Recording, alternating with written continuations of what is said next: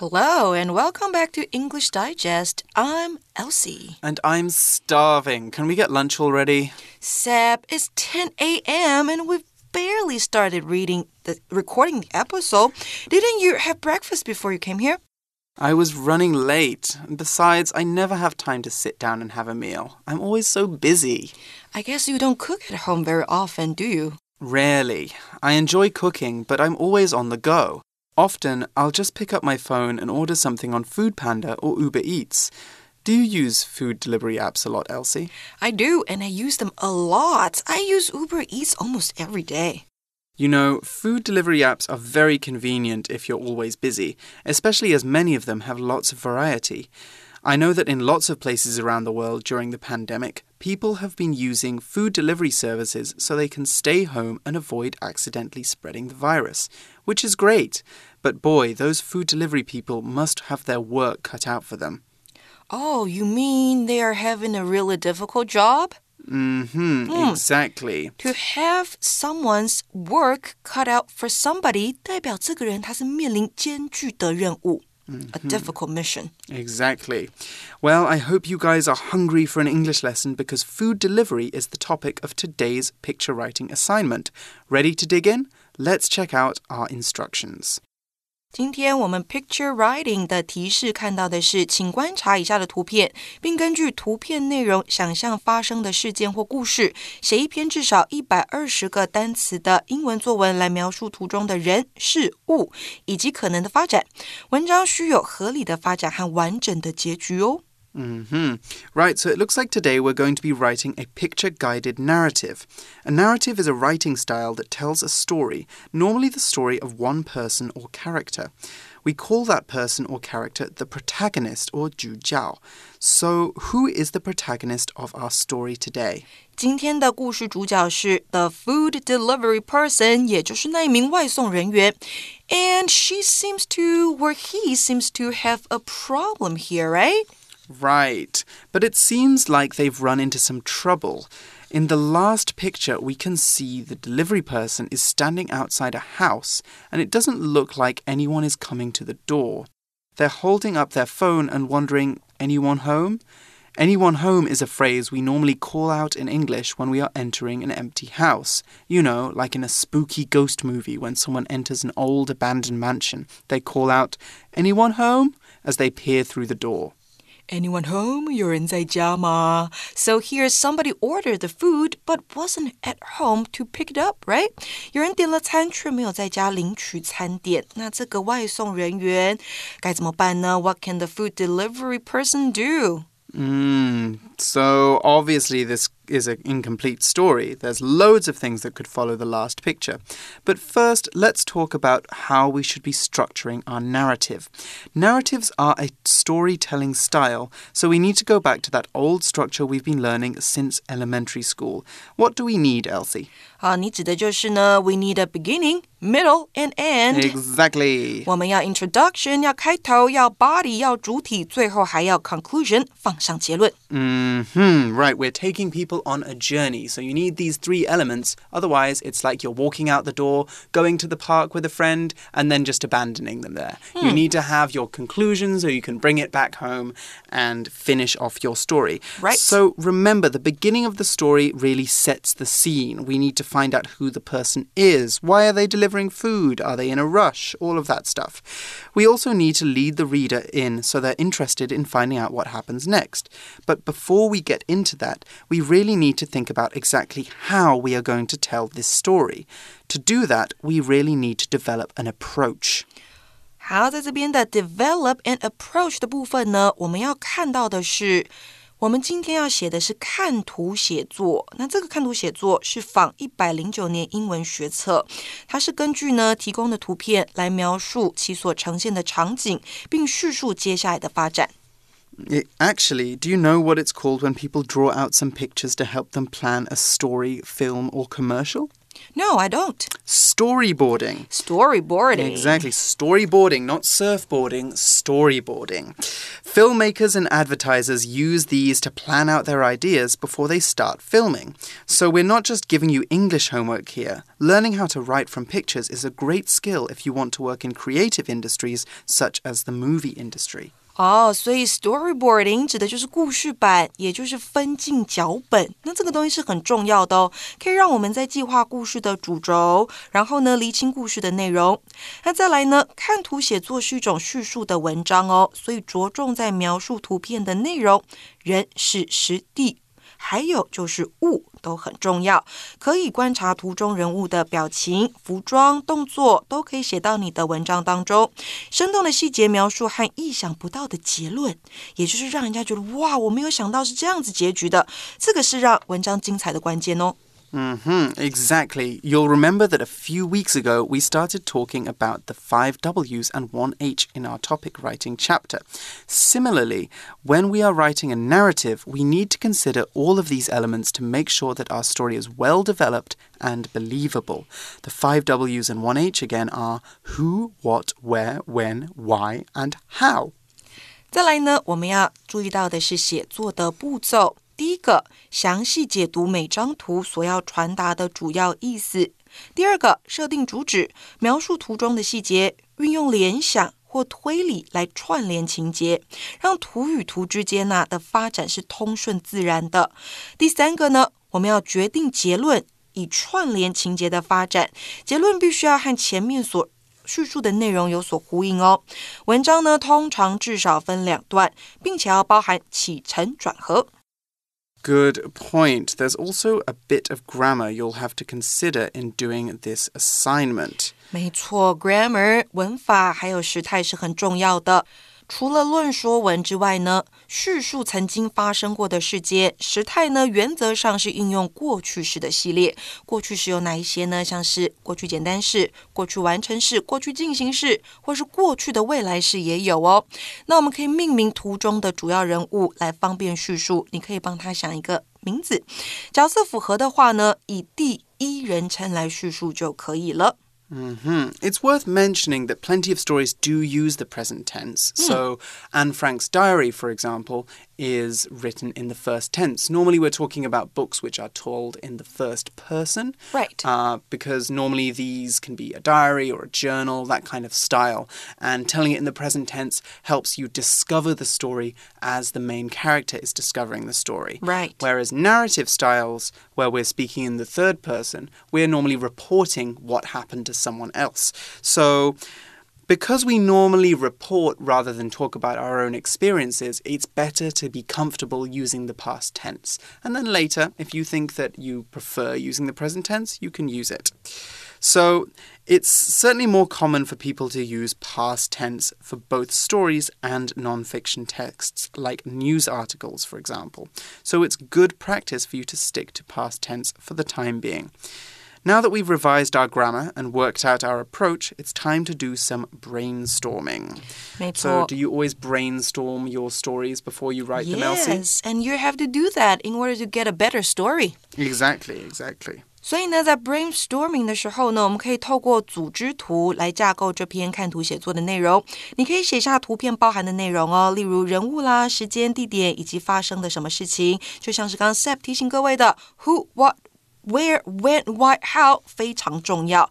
然后再透过组织图呢，你可以清楚的掌握这篇文章的重点，不容易偏题。最后再把这些延伸的东西变成你的 outline。嗯哼 Right, if you've listened to our topic writing unit for this month, then you'll be more than ready to brainstorm your content for today's exercise.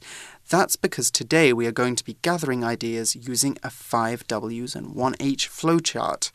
So, oh, sorry, 5 W's flowchart. There's no how on this chart. Oh, no how. So, mm, no how. So, what is our who? Who are we talking about? Who is our protagonist? Billy. In this story, Billy, okay. So, Billy, that is our food delivery person. Mm -hmm. And mm-hmm. that is what they do. They are delivering something. They're delivering something to a house. 所以这边的 what 就是发生的事情是他们要送食物到家里面。Mm -hmm. When did it happen? Well, it seems that our example has decided this is happening on a Tuesday afternoon, a normal Tuesday afternoon, an ordinary Tuesday oh, afternoon. 平常的,没什么特别的一个星期二下午。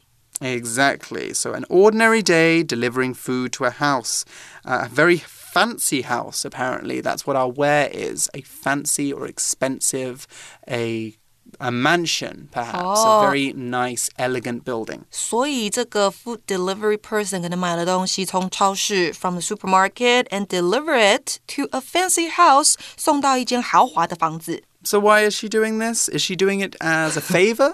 No, because it's her job. exactly. She's being paid to do this. 是的。 So, just from here, we almost have a little story on the page. There's no sentences, there's no paragraphs, but we know the who, what, when, where, and why. We have the premise or the foundation for our story. Right. So let's take a quick look at the picture.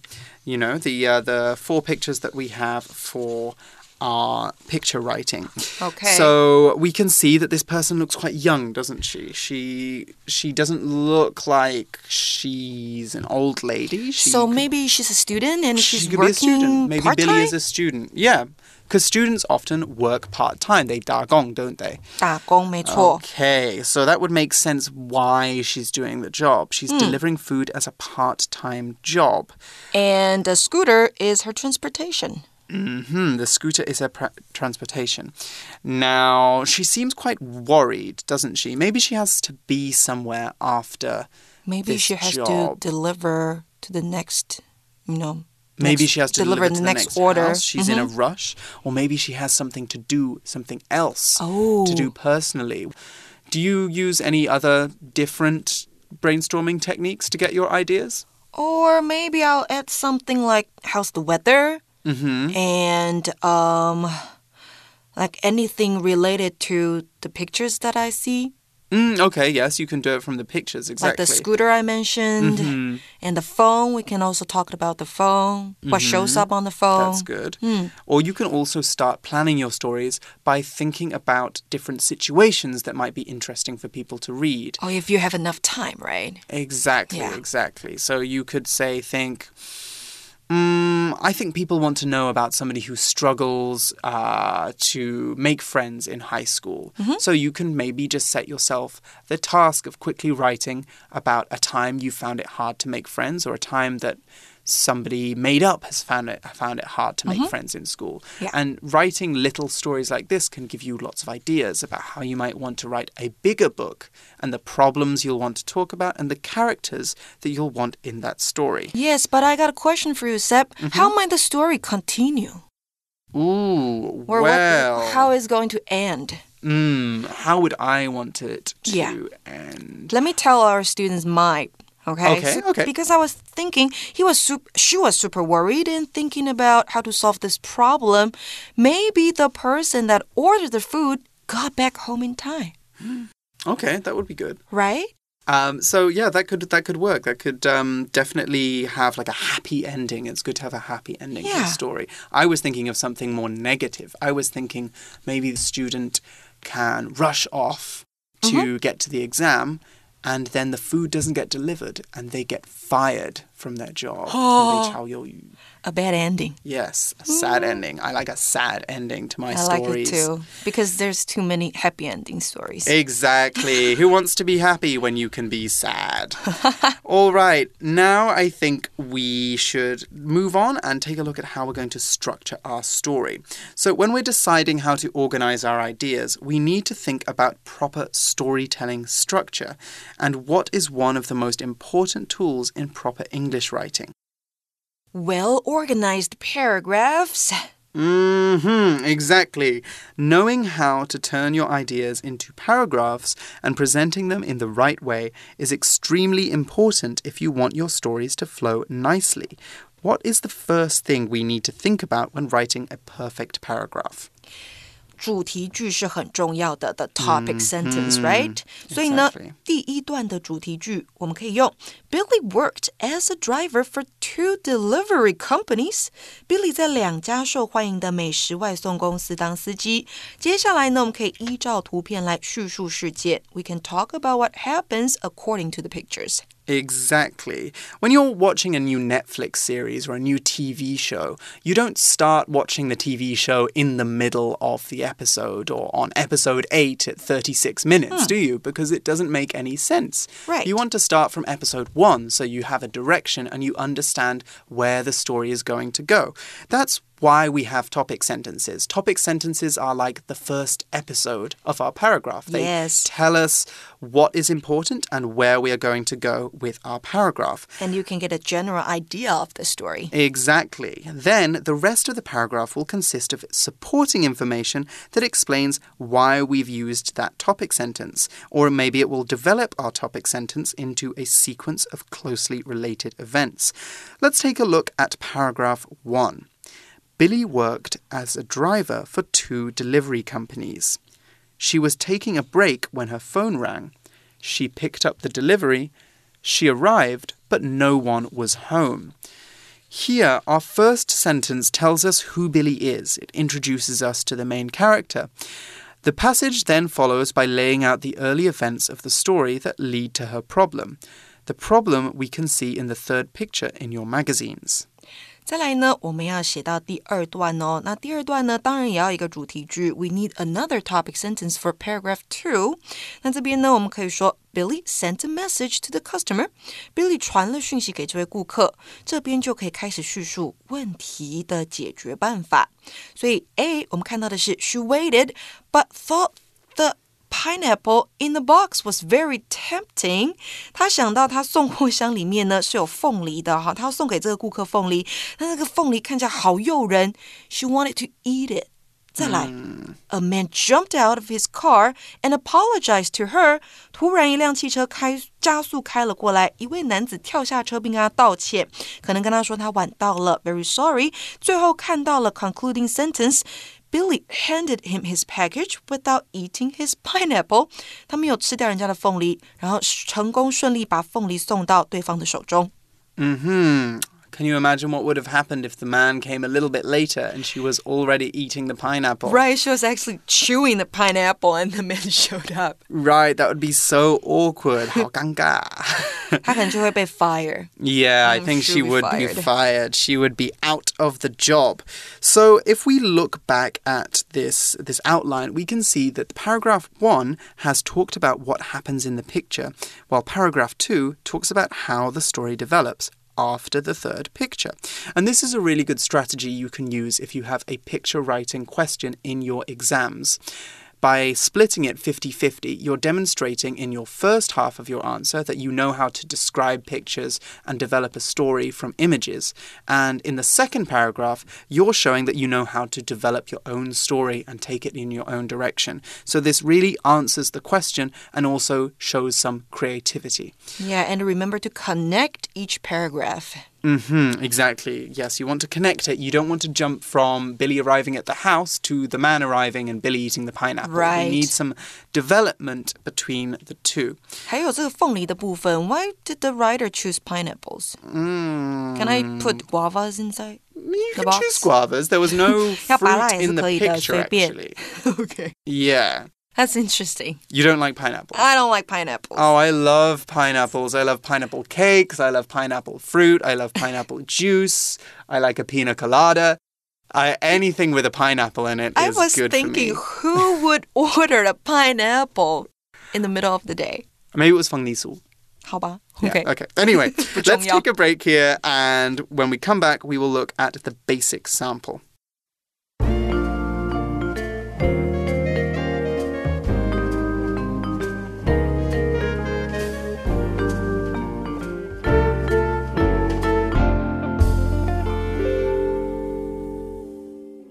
Welcome back. So let's read through our basic sample, shall we? Basic sample. It was just a normal Tuesday afternoon for Billy, who worked as a driver for two popular food delivery companies. She was taking a break and having a tea as a treat when her phone buzzed. She got on her scooter, picked up a delivery of fruit at a local supermarket, and then checked the customer's address. Shortly afterward, Billy arrived and rang the bell of the fancy house. There was no response. What was going on? Billy sent a message to the customer, but no one answered. She settled down to wait and resumed drinking her tea. The thought of the pineapple in the delivery box was very tempting, and she considered how well it would go with her icy green tea. Suddenly, a car came speeding up. A man jumped out, apologizing. I'm sorry, he said. Traffic was terrible and my phone died just as I got in the car. Billy handed him his package. Good timing, she laughed. I was just about to eat your pineapple. Okay, so it seems like the author has taken it in the same kind of direction we were going to go in. Yes, and I gotta Mm-hmm. say, Billy was pretty honest. she was. Would you have told the truth? Would you have said, no. Yeah? Who would say, "Oh, I was gonna eat your pineapple. Glad you showed up." I think Billy is walking on thin ice. When we walk on thin ice, we say something which could be get us in trouble, or we do things Yeah. that could get us in trouble. 在做危险的事情。 Exactly. So again, just like I was saying in the outline section, we here we have the first paragraph talking about the picture and the second paragraph is talking about how the story develops, which is a very good strategy when you're doing your exam questions. So before we move on, let's look at some of the vocab that we can use in our own story. So one word that I love here is buzz. Buzz. Buzz. Okay, so buzz, I don't know if you can tell, is a onomatopoeia. Have you heard of Oh. onomatopoeias before? Mm-hmm. A onomatopoeia is a sound word, so a word that 状声。 describes a sound. So 状 like 声词。 zhuangshengzi. So like wang wang in Chinese. 对。 In English we say woof woof for the sound a dog makes. 去模仿那个生物啦，或者是东西发出来的声音。So buzz is here is actually the sound of the phone, right? It's the sound of the phone vibrating. So when Vibrating, you get a yeah. text message and your phone goes zzz, zzz, Mm. it's buzzing. That's also the word we use to describe the sound of bees as well. When bees are flying Right. around in the sky, they buzz, Buzz, buzz. around. They buzz. So buzz is a very useful word because we also we talk about our phone buzzing, but because buzz sounds like an exciting word, we can also use it to mean excitement or hype about something. So Oh. there's a lot of buzz about this movie. 还可以当做兴奋来解释、刺激 Exactly. 嗯 And if it's used to mean 兴奋, then it is a noun. So a lot of right. buzz, not very buzz. Okay, we also saw the word tempting, didn't we? Right, tempting. Mm-hmm. The pineapple was very tempting to Billy. Mm, not tempting to Elsie, though. No, No, very Billy. off putting to Elsie. I like guavas better. Guavas are good too, but for me, pineapple would be tempting. And that's because tempting is something that kind of encourages you to do something that you shouldn't do. So the thing that Billy shouldn't do here is eat the man's delivery. But the pineapple looks so good, it's so juicy, it's such a bright yellow color. It, it must taste really good with her icy green tea, that lovely description there. 很诱人的凤梨。 hmm So very tempting. She, feeling a lot of temptation. So tempting is another really good word that you can use. And after that, we saw shortly afterward, didn't we? Right, shortly afterward，不久之后，你放这样子的字呢，可以表达时间的先后顺序，会让整个文章更清楚哦。